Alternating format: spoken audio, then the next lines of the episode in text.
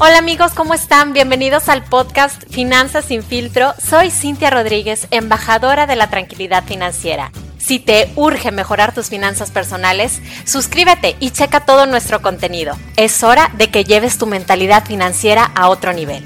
¿Estás listo? Comenzamos.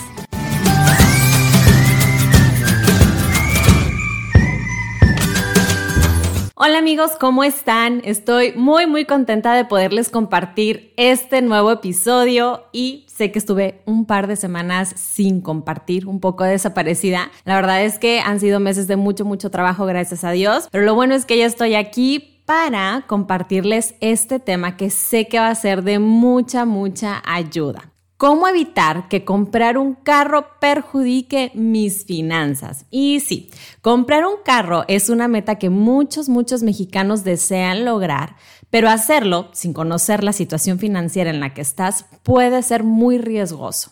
Aunque consideres que tu vida económica está muy estable para absorber el costo de un carro, es muy importante que hagas una evaluación, porque comprar un carro a pagos en un plazo de varios años implica un compromiso constante y tú deberás garantizar esas mensualidades. Y vamos a aclarar una cosa de una vez. Comprar un carro no es una inversión, a menos que trabajes con el tipo Uber, pero si no, es solamente un gasto a través del cual vas a darte calidad de vida. Por esta razón, quiero compartir contigo siete consejos para comprar un carro de manera inteligente. Consejo número uno, ¿en qué te gastas tu dinero? Tienes que identificar las entradas y las salidas de dinero para poder hacer un presupuesto y separar los gastos fijos de los variables y del ahorro. Para que te sea más fácil, yo siempre recomiendo que apliques la regla del 50-30-20 en el que el 50% de tus ingresos van a cubrir tus gastos obligados, el 30% se va a ir a tus lujitos y el 20% se va a ir al ahorro. Consejo número 2. Determina tu capacidad de endeudamiento. Tus compromisos financieros no van a poder superar el 30 o 40% de tus ingresos menos tus gastos fijos.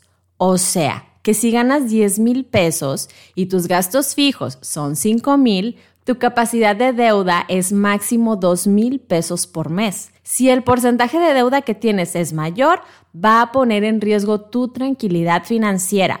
Por eso, si vas a comprar a crédito, necesitas calcular muy bien las mensualidades para que se mantengan en el límite, no se acumulen y que no vayas a terminar con deudas impagables.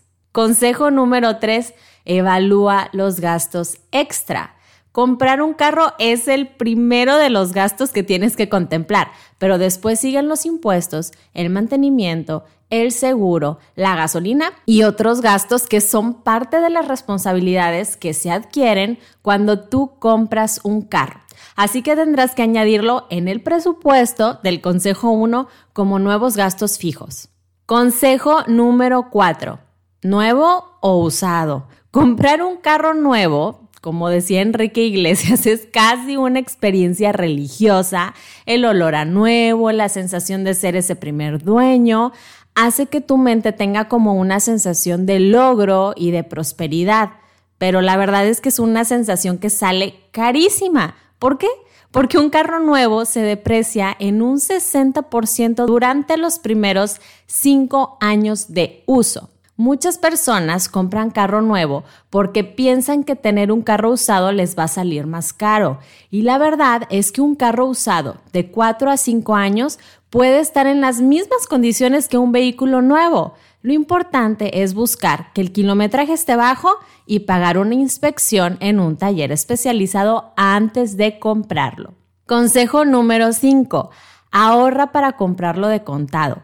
Te recomiendo que lo veas como una meta a mediano plazo y en lugar de ahorrar en tu cuenta bancaria, busca una inversión en la que puedas conseguir rendimientos por encima de la inflación. ¿Por qué debes de pensarlo dos veces antes de comprar un carro nuevo a crédito? Porque no solo vas a asumir la depreciación del carro, sino también el pago de intereses y vas a terminar pagando casi el doble del valor inicial. Consejo número 6. El seguro.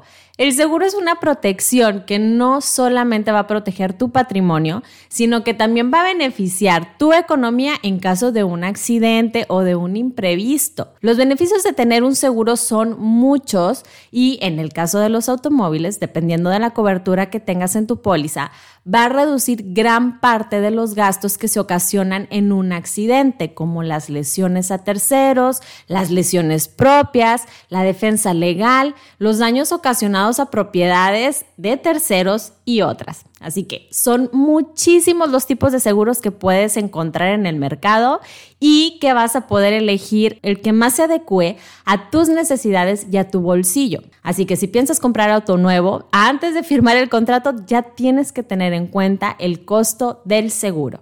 Consejo número 7. Sé realista con tus necesidades. Puede ser que te encanten los carros pequeños, pero de nada sirve si tienes cuatro hijos.